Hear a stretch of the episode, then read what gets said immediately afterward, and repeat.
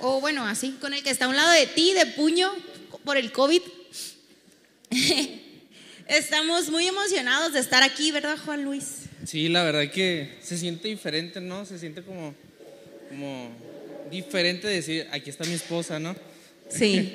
Eh, ¿Porque soy tu esposa o porque estamos los dos aquí? Porque estamos los dos y eres mi esposa. Ah, ok. Entonces, para los que no nos conocen, mi nombre es Juan Luis Lira. Y yo soy Ale de Lira. Ah, mentiras. Ale Soto. y estamos muy felices de estar aquí, ¿verdad? Sí, la verdad estamos muy felices de poder estar otra noche más en Noches Vida y poder traerles a ustedes una palabra que la verdad es algo que ha impactado nuestro corazón durante esta ¿qué Temporada. Eh, dos, tres años de nuestras Una vidas. temporada muy larga, como una tres temporada años, muy pero- larga, pero que realmente yo sé que va ayudar y va a sacar nuevas cosas de tu corazón. Y, la, y el tema en el cual vamos a abordar esta noche se llama En medio de la espera. Chaca, cha, cha. En medio de la espera. Muchas veces nosotros como personas empezamos a estar por procesos, temporadas, los cuales no sabemos qué va a pasar, tenemos como un poco de incertidumbre. Y en estos momentos de espera es cuando nuestra maquinita en el cerebro empieza a, caminar y empieza a hacerte preguntas y empieza a pasar muchas cosas. Pero mientras está esta espera, Dios busca probarnos a cada uno de nosotros. Y te quiero leer este salmo que a, a mí me fascina y es el Salmo 135. Dice, espero en el Señor, en Él espera mi alma y en su palabra tengo mi esperanza. Y yo te voy a compartir otro que está en Miqueas 7, 7 y dice, en cuanto a mí, busco la ayuda del Señor, espero confiadamente que Dios me salve y con seguridad mi Dios me oirá. Y te vamos a platicar un poco acerca de nuestra historia. Eh, estoy convencida que hay muchas personas aquí que tienen mucho más tiempo de casados o a lo mejor todavía no te has casado y es difícil identificarte con nosotros. Sé que tú debes de saber mucho más de historias de amor y de matrimonios que nosotros posiblemente, pero te queremos contar un poco acerca de nuestra historia. Sí, y si te fijas, una de las cosas más eh, detalladas en estos dobles círculos es acerca de la espera. Y te vamos a contar nuestra historia de espera, ¿no? Desde nuestro noviazgo hasta cómo llegamos hasta este momento. Pero quiero empezar muy brevemente con, con esta historia. Yo llegué a la ciudad de Culiacán hace alrededor de cinco años, más o menos. Llegué a lo- hace cinco años y después de como tres años llegó Ale a mi vida. ¿Te acuerdas? Sí, yo siempre estuve pues, pero Siempre llegué, estuvo. de hecho llegué de la Ciudad de México. Llegó de la Ciudad de México y yo ya era un hombre nuevo. En ese tiempo era atlético, guapo y alto. fuerte, Fuerte. alto bronceado y guapo. Alto, bronceado y guapo. Como en Bob Esponja. Entonces cuando yo, llegué- cuando yo estaba ahí, pues ya como que nos empezamos a, a tener esa, ¿cómo se dice? Conexión. conexión, ¿no?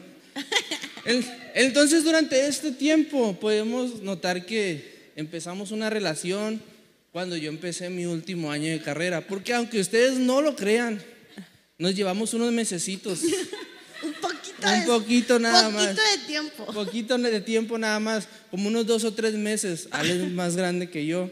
Ajá. Entonces ella tuvo que esperar durante este tiempo y esta espera pues pasó como dos años para poder llegar a donde estamos ahorita. Pero durante esta espera, pues fue una temporada dif- no difícil porque estaba con ella, pero sí de, de prueba para nuestras vidas. Durante esta prueba, yo recuerdo que estaba en mi último año de universidad y yo llevaba tres años trabajando en una empresa como becario de, de medio tiempo, que no puedo decir nombres, pero termina con Opel y, ter- y comienza con C. Se llama Coppel.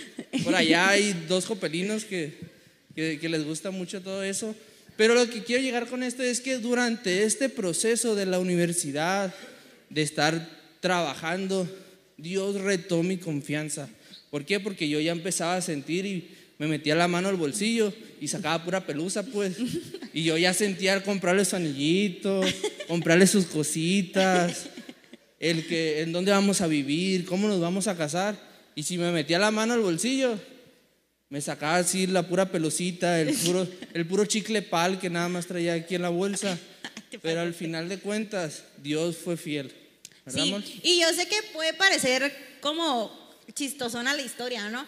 Pero, por ejemplo, desde mi perspectiva, imagínate, imagínate, toda tu vida soñar con alguien, ¿no? O sea, todos hacemos una lista imaginaria, otras escritas, las que son más valientes de lo que queremos con lo que soñamos, ¿no? Imagínate que cuando por fin tienes a alguien que a lo mejor cumple con todas sus expectativas, ¿qué crees? Que nació unos añitos antes que, bueno, después que tú, entonces tienes que esperar, ¿no? O sea, imagínate si tú crees que es desesperante esperar a ese hombre o esa mujer por la que estás soñando, que a lo mejor aún no conoces, imagínate tener que esperarlo teniéndolo cerca, o sea, esperar. Y yo sé que a lo mejor tú, tú has de decir, pero ¿por qué esperaron? Bueno, número uno, porque es la cultura de nuestra casa que nos dejan ser novios o sea, ¿cómo decirlo? No es una regla, no es un estatuto, es una cultura, o sea, simplemente es algo que el pastor piensa y nosotros lo respetamos y no nos queda de otra porque pues recuerden que el pastor es su suegro, pues, entonces no le queda de otra. Pero eh, nosotros dijimos, tenemos que esperar y ya cuando ya por fin podíamos ser novios, la neta ya nos queríamos casar nosotros, Ten- éramos novios y ya nos queríamos casar. Entonces, con lo que te quiero decir es que como mujer, todos, imagínate esperar por fin tener esa persona con la que sueñas y tener que esperar un año más, primero para ser novios y después para poder casarnos, ¿no? Em, ¿Y qué más? Entonces podemos ver que durante este tiempo fue una época de espera, ¿no? Pero mediante esta época de espera, Dios nos fue dando varios destellos de gracia, ¿no? En el cual nosotros decíamos, entonces sí, sí es Dios, ¿no? Sí es Dios, esta relación va de parte de Dios, eh, entonces sí quiere que nos casemos, todas estas cosas. Pero una de las cosas más latentes que fueron fue que nosotros teníamos la idea de ya casarnos, pero yo le di el anillo y no tenía un trabajo de tiempo completo, no tenía eh, muchas cosas, a lo mejor que como, como es la cultura sería normal, ¿no? Ya tener tu casa, tener ya todo listo, ya tener tu boda planeada, tener 100 mil pesos en el banco para poder pagarlo, no sé, muchas cosas, pero no teníamos nada, absolutamente nada. Entonces, aquí va la primer muestra de gracia de parte de Dios hacia nuestras vidas. Todavía recuerdo que en el trabajo donde estaba, que era en Grupo Coppel, eh, yo tenía un jefe y este jefe me recomendó para un puesto en el cual ahorita yo estoy. Te estoy hablando que este puesto nada que ver con lo que yo, yo estaba trabajando. Era, era como peras y manzanas, pues. Era un trabajo corporativo y ahorita estoy trabajando como agricultor, pues. Sembrando maíz y sacando maíz y con las, y con las botas todas llenas de tierra, ¿no? Pero pues hay que sacar el pan para la familia, ¿no? Entonces, cuando pasó esto, yo pude ver la muestra de gracia de Dios, porque te puedo decir que la primer quincena que llegó a nuestra cuenta fue el primer pago del departamento en donde hoy vivimos, pues. Entonces empezamos a ver la muestra de gracia por parte de Dios sobre nuestras vidas. Entonces fue como que yo diciendo, ok, ahí te va este, este pedacito, ándale, si vas por buen camino. Entonces estas muestras de gracias generalmente cuando estás en un tiempo de espera, en un tiempo en el cual Dios te está conf- confrontando, son como agua en el desierto para cada uno de nosotros. Sí, y yo sé que se escucha bien romántico todo, ¿eh? pero no lo era tan romántico en ese momento. O sea, obvio que nos queríamos, nos amábamos y todo, pero fue un tiempo de prueba en muchas áreas de nuestras vidas. De hecho, la pandemia fue algo que nos mermó un montón, ¿no? Y aparte de todo, en medio de, ese tiempo, cuando decidimos y que ahorró, casi le cooperé yo para la niña, no, mentiras, porque ya quería que me lo diera, pues, pero mentiras. Pero en ese tiempo, cuando él me dio el anillo y todo eso, empezamos un proceso muy importante de sanidad.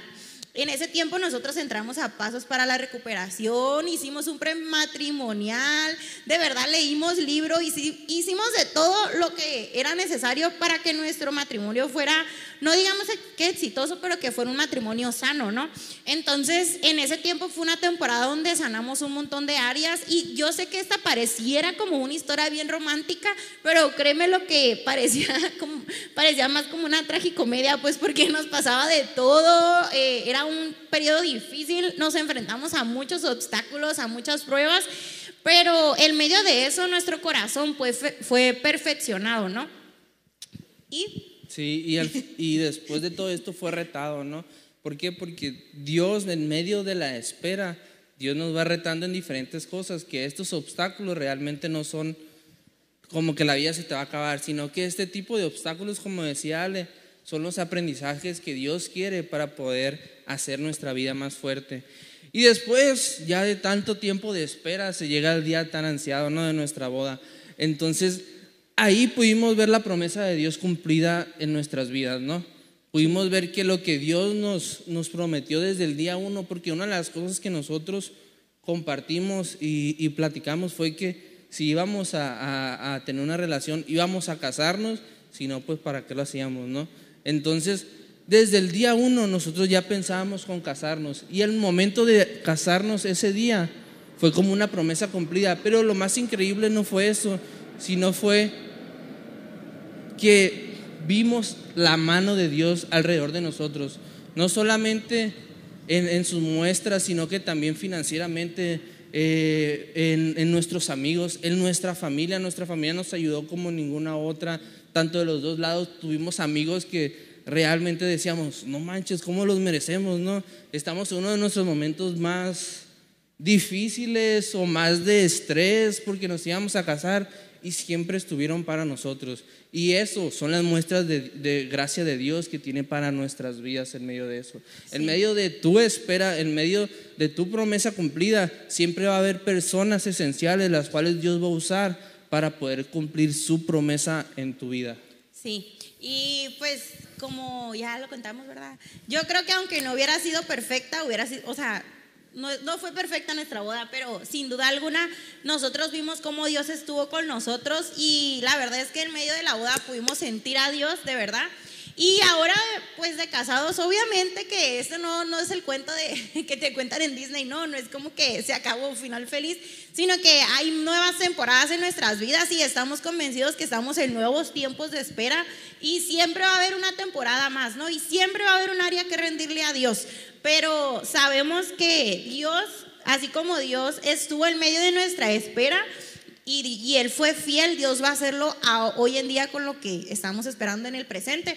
Pero queremos hablarte un poco acerca de esto. Sé que nuestra historia se escucha muy romántica, pero estamos convencidos que son historias reales, que te puede pasar, que te va a pasar. Lo profetiza a todos los solteros. Y, y sabemos que todos nos enfrentamos o estamos posiblemente ahorita en un tiempo de espera, ¿no? A lo mejor tú estás esperando, no sé, a la persona indicada o simplemente estás esperando un milagro en tu matrimonio, a lo mejor estás esperando un milagro en tu familia, estás esperando un milagro, un, aumento de salario. Un milagro de salud. Un milagro de salud. Todos estamos en la espera de algo, ¿no? Incluso a lo mejor los jóvenes que somos más soñadores y que a lo mejor tú estás en espera de ese trabajo de tus sueños, de ser, no sé, de, no sé, de cumplir tus sueños y todos estamos en un periodo de espera, ¿no? Y ahí en medio de la espera Dios nos quiere hablar, ¿verdad? Sí, y te vamos a, a leer rápidamente acerca de la historia de José, pero no la historia porque súper larga la leímos y dijimos, no, ¿cómo vamos a hablar de todo esto? Pero te quiero enfocar en lo que viene siendo José dentro de la cárcel. Y te voy a leer unos versículos y dice, pasado un tiempo, el jefe de los coperos, esto está en Génesis 40, eh, y el jefe de los panaderos del faraón ofendieron a su señor el rey. El faraón se enojó con esos dos funcionarios y los puso en la cárcel donde estaba José, en el palacio del capitán de la guardia. Ellos permanecieron en la cárcel durante mucho tiempo y el capitán de la guardia los asignó a José, quien se ocupaba de ellos. Una noche mientras estaban en la cárcel, el copero y el panadero del faraón tuvieron cada uno un sueño y cada sueño tenía su propio significado. Cuando José los vio a la mañana siguiente, notó que los dos parecían preocupados. ¿Por qué se ven tan preocupados hoy? les preguntó. Anoche los dos tuvimos sueños, contestaron ellos, pero nadie pudo puede decirnos lo que significan. La interpretación de los sueños es asunto de Dios, respondió José. Vamos, cuéntenme lo que soñaron. Entonces el jefe de los coperos fue el primero en contarle su sueño a José. En mi sueño, dijo él, vi una vid delante de mí. La vid tenía tres ramas, las cuales comenzaron a brotar y a florecer, y en poco tiempo produjo racimos de uvas maduras. Yo tenía la copa del faraón en mi mano, entonces tomé un racimo de uvas y exprimí el jugo en la copa. Después puse la copa en la mano del faraón. El sueño significa lo siguiente, dijo José. Las tres ramas representan tres días. Dentro de tres días el faraón te levantará y te pondrá nuevamente en tu puesto como jefe de sus coperos. Te pido que te acuerdes de mí y me hagas un favor. Cuando las cosas te vayan bien, háblale de mí al faraón para que me saque de ese lugar. Pues me trajeron secuestrado desde mi tierra, la tierra de los hebreos, y ahora estoy aquí en la cárcel, aunque no hice nada para merecerlo. Cuando el jefe de los panaderos vio que José había dado una interpretación tan positiva del primer sueño, le dijo a José, yo también tuve un sueño. En mi sueño había tres canastas de pasteles blancos sobre mi cabeza. En la canasta de arriba había de todo tipo de pasteles para el faraón, pero llegaron las aves y se la comieron de la canasta que estaba sobre mi cabeza. El sueño significa lo siguiente, le dijo José. Las tres canastas también representan tres días. En tres días el faraón te levantará y atravesará tu cuerpo con un poste. Luego las aves llegaron y, picotearán tu carne. Tres días después era el cumpleaños del faraón, quien preparó un banquete para todos sus funcionarios y su personal. Así que llamó al jefe de sus coperos y al jefe de sus panaderos para que se unieran a los demás funcionarios. Entonces restituyó al jefe de los coperos a su cargo anterior para que vieran entregar al faraón su copa, pero el faraón atravesó al jefe de los panaderos con un poste, tal como José había predicho cuando interpretó su sueño. Sin embargo, el jefe de los coperos del faraón se olvidó de José por completo y nunca más volvió a pensar en él. Más adelante, en el capítulo 41, nosotros vemos cómo más adelante el faraón tiene un sueño y nadie lo puede interpretar. Llama a los brujos, a los sabios, a los consejeros, a todo Egipto y nadie lo puede interpretar. Y entonces es que el, copero se acuerda de José que estaba en la cárcel. El copero le cuenta al faraón acerca de José y el faraón inmediatamente lo manda a llamar. ¿Y adivinen qué? José pudo interpretar perfectamente el sueño que lo hemos escuchado algunos acerca de las siete vacas gordas y las siete vacas flacas y interpreta este sueño y además le da un consejo a el faraón que pues básicamente lo que dice es que administre bien lo que Dios le va a dar durante esas vacas gordas, ¿no? Entonces el faraón se da cuenta de que no solo interpreta sueños José, sino que aparte es alguien sabio porque le da un consejo atinado, ¿no? Y hay tanta gracia sobre José que el faraón lo pone sobre todo Egipto. Solo estaba el faraón arriba de él. Y lo pone en un lugar de alto honor o de alta autoridad. Y más adelante eh, José puede encontrarse con su familia, con sus hermanos que lo habían vendido. Y él provee a su familia y a su casa como nunca antes. ¿Está bien? Y bueno, Hoy vamos a hablar acerca un poco de esta historia y yo creo que todos, como lo decíamos anteriormente, hemos estado en una temporada de espera, ¿no? En una larga espera como nosotros o a lo mejor en una espera más corta tú, pero ¿qué debemos de hacer durante la espera? Y hoy te vamos a hablar acerca de algunos consejos de acuerdo a esta historia de la Biblia. Sí, si te fijas, José, durante todo su trayecto en la cárcel, él siempre fue el prisionero más hábil, el mejor prisionero, con los dones, y siempre se fijó en que Dios estaba a su alrededor. Siempre él daba gracias a Dios. ¿Por qué? Porque él tuvo un sueño de pequeño en el cual él iba a estar en un lugar privilegiado, porque Dios así lo había puesto, con una túnica de colores. Entonces podemos ver que el sueño de José aún no se cumple durante estar a cárcel. Y tú dirías, está en la cárcel, ¿cómo va a poder llegar a hacer esto? Pero en medio de la espera, José fue retado y te vamos a dar cuatro consejos, los cuales te van a ayudar en medio de tu espera, ya sea una espera de crisis de salud, ya sea una espera de crisis financiera, a lo mejor la espera de un hijo el cual no está cerca de ti, está alejado de Dios, o la espera de que tu familia vuelva a estar junta. El primero es, dejemos de pensar en nosotros mismos.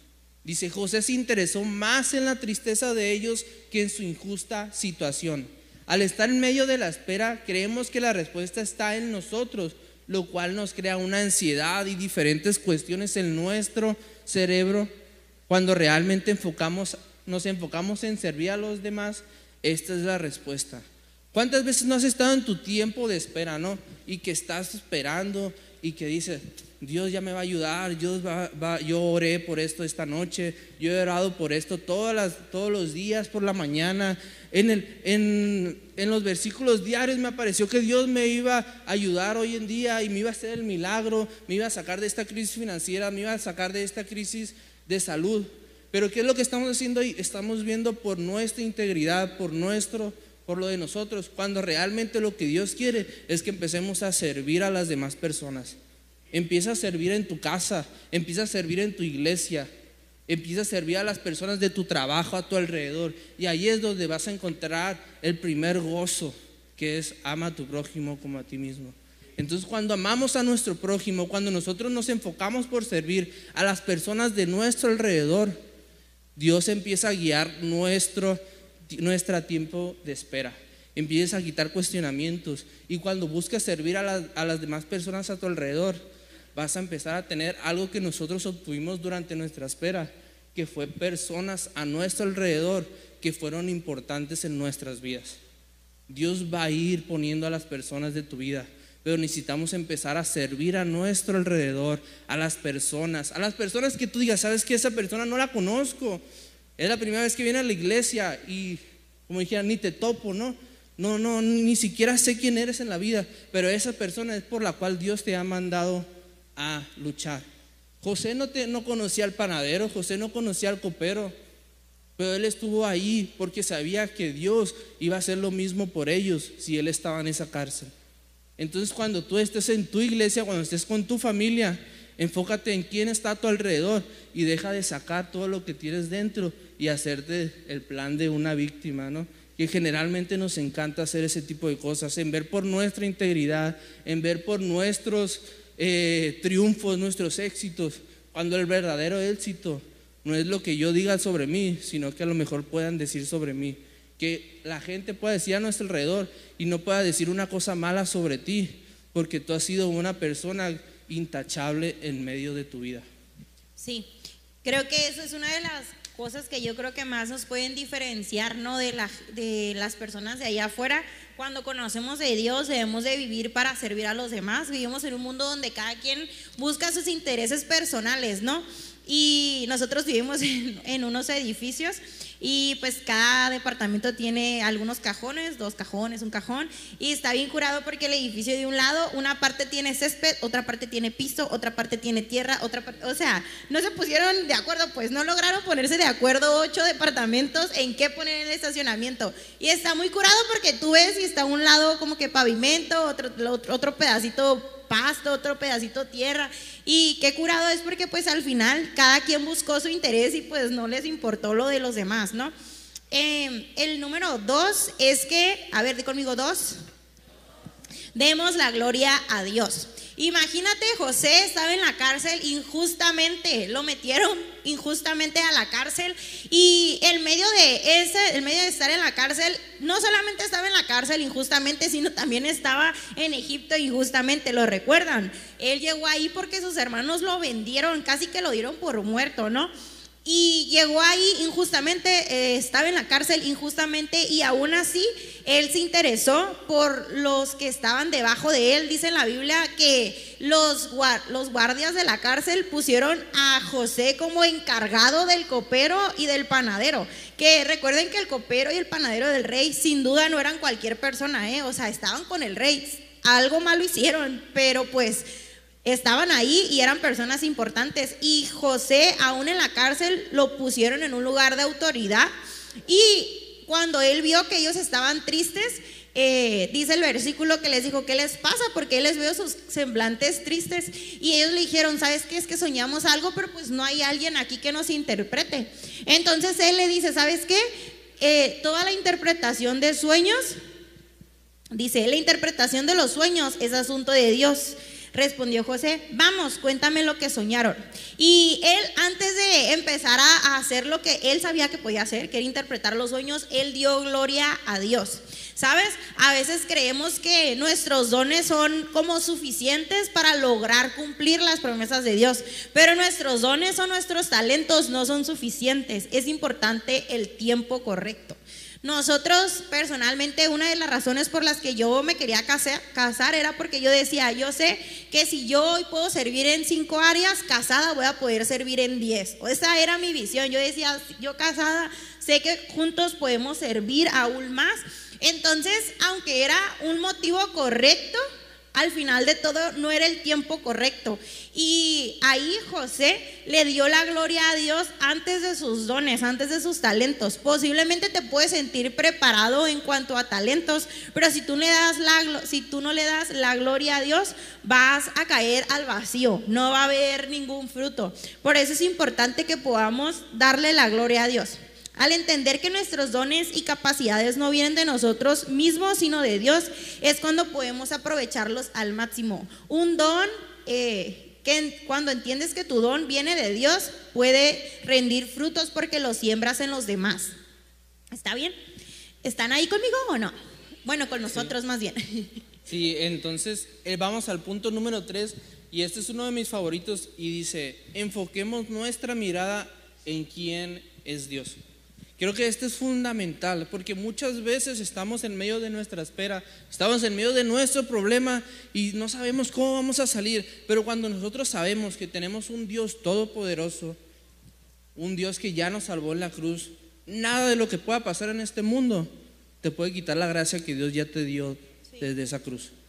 Entonces cuando tú te enfocas en, la, en, lo, en quién es Dios, tú vas a saber que en el pasado José tuvo un sueño de parte de Dios. Y José sabía quién era Dios. Y cuando estuvo en la cárcel, él supo quién era Dios, aun cuando parecía que no, ¿no? Imagínate tú estar en la cárcel. Tú dirías, no, pues Dios no, no está conmigo, me tiene en la cárcel. Yo soy para estar allá en lo más alto. Yo soy para ser presidente de la República. Yo soy para tener un, un puesto en Coppel, ¿verdad? Entonces, un puesto de directivo. Ahí, Toño me, sabrá acerca de esto, un directivo C-level, ¿no? Acá de los que ganan la mera feria. Pero no, Dios quiere pasarte primero por el lodo, por, la cárcel, por la espera, para que tú puedas saber quién es tu Dios. ¿Quién es tu Dios? Y tú te vas a preguntar, ¿quién es mi Dios? La medida de tu Dios es la medida de la solución de tu problema la medida de qué tan grande sea tu Dios. Si tú tienes un Dios grande, tu problema sí se va a pasar. Pero si tú empiezas a ver un Dios chiquito, ahí es cuando tu problema va a empezar a tener fricción. Entonces cuando entendemos qué tan grande es nuestro Dios, dice, José no se entristeció al ser olvidado porque sabía que su propósito iba a ser cumplido, porque conocía a su Dios. Conocer quién es Dios te llevará a una vida de plenitud y no de amargura. Así podemos ver nuestros obstáculos como aprendizaje. Lo mejor de, de, un momento de espera es que cuando tú tienes un obstáculo, la vida te dice que cuando tú tienes un obstáculo, por ahí no es. Pero cuando estás en Dios, tú sabes que el obstáculo te va a ayudar a aprender, te va a dar un aprendizaje mucho más grande de lo que puedas tener y Dios te va a sacar adelante.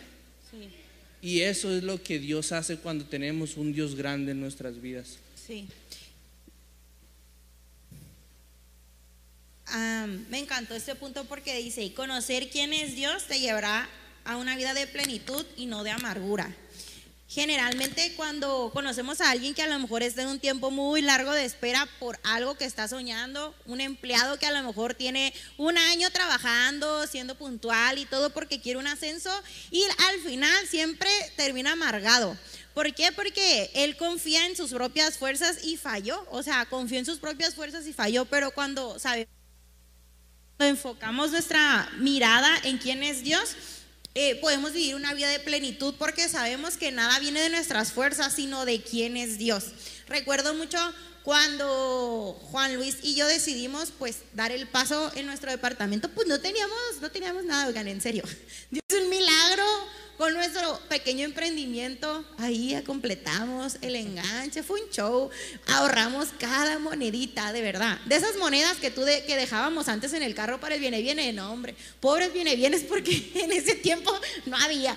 Y todo lo guardábamos en una lata en nuestro carro, nuestros amigos saben porque ahí estaba la morlaca y guardábamos hasta cada centavito y nosotros decidimos y dimos el sí sin tener nada real. Y juntamos el enganche como en un mes, juntando cada monedita. Y después sucedió el milagro de que a Juan Luis le dieron el trabajo y miren, mucha gente pudiera, un mal pensado, pudiera haber creído que lo hicimos a, propósito porque justamente el departamento nos lo dieron con descuento de la COPEL de, cuando él era empleado, pero al mismo tiempo, pues en cuanto, en cuanto nos lo dieron fue que él renunció porque le dieron el otro trabajo. Entonces, no solo tuvimos el descuento por el empleado de su empresa pasada, sino que aparte el primer, la primer quincena, eh, él pudo pagar el primer pago de nuestra casa, pues. Entonces, si nos hubiéramos puesto de acuerdo, no nos hubiera salido. Quienes no conocen saben que no somos tan buenos en, esto de la programación y el orden, pero salió así y creo que cuando enfocamos nuestra mirada en quién es Dios, no va a haber un reto suficientemente grande porque sabemos que Dios nos va a ayudar, que Dios está con nosotros. Y bueno, el tercer punto, ¿qué debemos de hacer? O cuarto, Perdón, el cuarto. ¿Qué hacer en medio de la espera es esperemos el tiempo de Dios? Yo sé esa canción. A mí me tiene bien mareada porque la ponemos mucho en la radio, pero esperemos el tiempo de Dios. Si José hubiera sido recordado por el jefe de los coperos antes, o sea, cuando recién salió, probablemente este hubiera regresado a la tierra de los hebreos y no hubiera podido interpretar el sueño del faraón. ¿Lo han pensado? Ya sé, ya no lo había pensado, yo lo había pensado, lo pensé hasta ayer. Pero si él hubiera salido antes, no hubiera tenido la oportunidad. Alguien pudiera haber pensado que interpretar el sueño del faraón fue como esa oportunidad millonaria, ¿no? Como cuando te ganas el cachito, que pasa algo milagroso. Algo así fue interpretar el sueño del faraón. Y si él hubiera sido recordado, o sea, si el copero se hubiera acordado de él y hubiera cumplido su promesa a tiempo, él hubiera salido y se hubiera regresado con su familia y no hubiera podido interpretar al faraón. Entonces, muchas veces, aunque parece gris, Dios tiene un tiempo para todo, créemelo. Y esa promesa que Dios te dio, ese sueño que tú tienes, va a tiene ya una fecha de cumplimiento. Y aunque tú no la veas, Dios la tiene muy presente. Dios tiene presente esa fecha de tu sueño, de tu proyecto, a lo mejor, no sé, de ese trabajo, de esa persona por la que tú estás orando, estás luchando. Yo sé, suena bien fantasioso, pero Dios tiene un plan y Dios tiene una fecha y debemos aprender a esperar el tiempo de Dios. Algo que yo también estaba pensando es que el medio José llevó a la Dios llevó a José, perdón, a la cárcel no solo para ser ascendido y poder interpretar el sueño del faraón, porque si él no hubiera pasado por la cárcel, posiblemente no hubiera podido tener conexión con el faraón. ¿Lo han pensado? Y no solo eso, sino que aparte, personalmente creo que el tiempo que José estuvo en la cárcel fue un tiempo en el que él pudo sanar eh, las heridas que posiblemente pudieran haber hecho sus hermanos al venderlo. ¿Lo han pensado? Yo siento que ese tiempo, dicen por ahí que el tiempo lo cura todo. Y aunque José, Dios nos, nos, nos, lo, o sea, Dios nos lo dice como que José era alguien que realmente era, agradaba a Dios y todo, yo pienso que José tenía su corazoncito, ¿no? Y sin duda alguna le debió haber dolido ser vendido por sus hermanos, le debió haber dolido que pues sus hermanos se olvidaran de ellos, ¿no? O de él. Y en medio de la cárcel yo pienso que ese tiempo en el que él estuvo en la cárcel fue un tiempo en el que él pudo sanar. Así como nosotros en nuestra historia, en ese tiempo de espera, pudimos sanar muchas áreas personalmente. Creo que el tiempo de espera puede ser un tiempo en el que tu corazón sea perfeccionado. No solamente que sea tratado o probado, sino que también tu corazón pueda ser perfeccionado. Entonces, el medio de la espera, tal vez en vez de ser un tiempo de espera, es un tiempo de entrenamiento para ti, para tu fe, para tu relación con Dios, para tu madurez espiritual, para tu madurez emocional. Ese tiempo de espera, a lo mejor tú lo ves como, te sientes como en una sala de espera, pero realmente Dios lo quiere usar como un gimnasio en donde pueda ah, ejercitar tus músculos de fe, tus músculos de, eh, no sé, pues de disciplina o tus músculos de de como capacidad o conocimiento de la palabra de Dios. Entonces, lo que te quiero decir es que el tiempo de Dios es perfecto, como dicen muchos memes y, lo hemos visto en muchas partes, pero el tiempo al tiempo de perfecto, a ese tiempo perfecto debemos de llegar con un corazón perfeccionado. El tiempo perfecto es igual a un corazón perfeccionado, pues. Y cuando escuchamos, el tiempo de Dios es perfecto, como que le tiramos la bolita a Dios, ¿no crees? Es un poco irresponsable si lo piensas, porque dices, ay, ay, ya Dios dirá, también no. o el tiempo de Dios es perfecto, como que le está cediendo todo a Dios. Y aunque es romántico, yo pienso que el tiempo de Dios debe perfeccionar nuestro corazón. ¿Está bien? Eh, cuando llegó el cumplimiento de la promesa, y en eso pueden pasar los chavos de la alabanza, eh, los chavos, los jóvenes, el equipo, la banda. Eh, cuando llegó el cumplimiento de la promesa, o sea, en donde José por fin fue promovido, por fin fue ascendido y él llegó a ser el hombre más poderoso de Egipto después del faraón. Y dice que cuando él llegó ahí a un lugar alto de honor, él ejerció el liderazgo que él había practicado antes en la cárcel. A lo mejor tú quieres ese puesto de liderazgo, tú quieres ese do, ese talento, ese ministerio. A lo mejor quieres ser el líder de la empresa en la que estás, pero el tiempo de espera es un tiempo de preparación. Antes de, de José ser el líder y liderar a todo Egipto, antes lideró al copero y al panadero en la cárcel. Entonces, esa es otra señal, por si aún no me habías creído, que el tiempo de espera no es un tiempo para estar sentada o para estar sentado, sino un tiempo para prepararnos, para ejercitarnos, para crecer, para ser intencionales. Y cuando honramos a Dios, Él nos pone en lugares de alto honor. Cuando honramos a Dios en lo secreto, porque nadie sabía realmente lo que estaba pasando en la cárcel, nadie sabía que José estaba siendo injustamente ahí encarcelado o nadie sabía que José era el líder del copero y del, y del panadero. Pero cuando él puso a Dios y honró a Dios, Dios lo puso en un lugar de alto honor. ¿Verdad? Sí, ¿por qué no te levantas para ya terminar?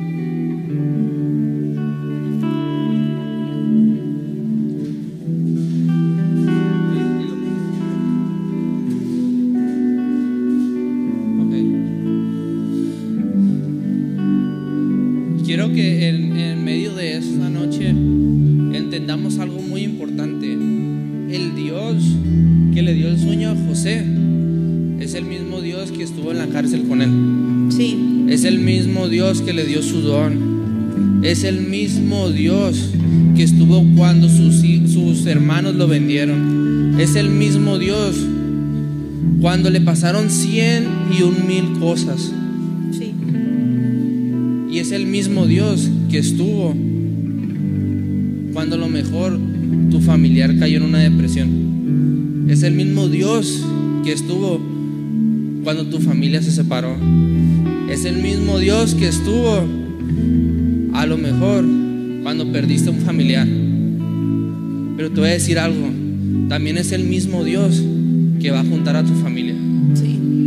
También es el mismo Dios que te va a sacar de esa crisis financiera. También es el mismo Dios que va a cumplir ese sueño que parece inconcebible, pero que Dios te lo dio. Y lo que Dios pone se cumple. Sí. Entonces, ¿por qué no levantas tus manos y empezamos a orar? Y le decimos a Dios, Señor Jesús, te doy gracias por esta noche. Pido, mi Dios, que en medio de tantas cosas, que en medio de tanta vida, de tanto trabajo, de tanta escuela, de tantas ocupaciones, podamos saber que lo mejor es esperar en ti que en medio de tanta espera, que en medio de tantas cosas, esperar en ti es lo mejor que podemos hacer. Pero siempre sabiendo que tú eres el Dios que estuvo cuando perdí a mi padre. Tú eres el Dios que estuvo cuando mi familia se unió. Tú eres el Dios que estuvo cuando todo parecía perdido. Pero también eres el Dios que estuvo cuando me pusiste en lo más alto. Eres el Dios que lo puso donde hoy tanto anhelaba. Eres el Dios que hoy me dio el trabajo donde estoy. Eres el Dios el cual unió a mi familia. Eres el Dios el cual unió a mis padres. Eres el Dios el cual estuvo siempre en esta crisis de salud. En medio de tantas cosas, Señor Jesús, te doy gracias por cada una de las vidas representadas. Te pido, mi Dios, que cada tiempo de espera, que cada problema que ellos tengan, tú los vas a ayudar. Ellos van a esperar en ti. Ellos sabrán que no importa cuántas cosas hay a su alrededor, cuántos problemas, cuántas inseguridades, cuántas emociones haya, tú eres el mismo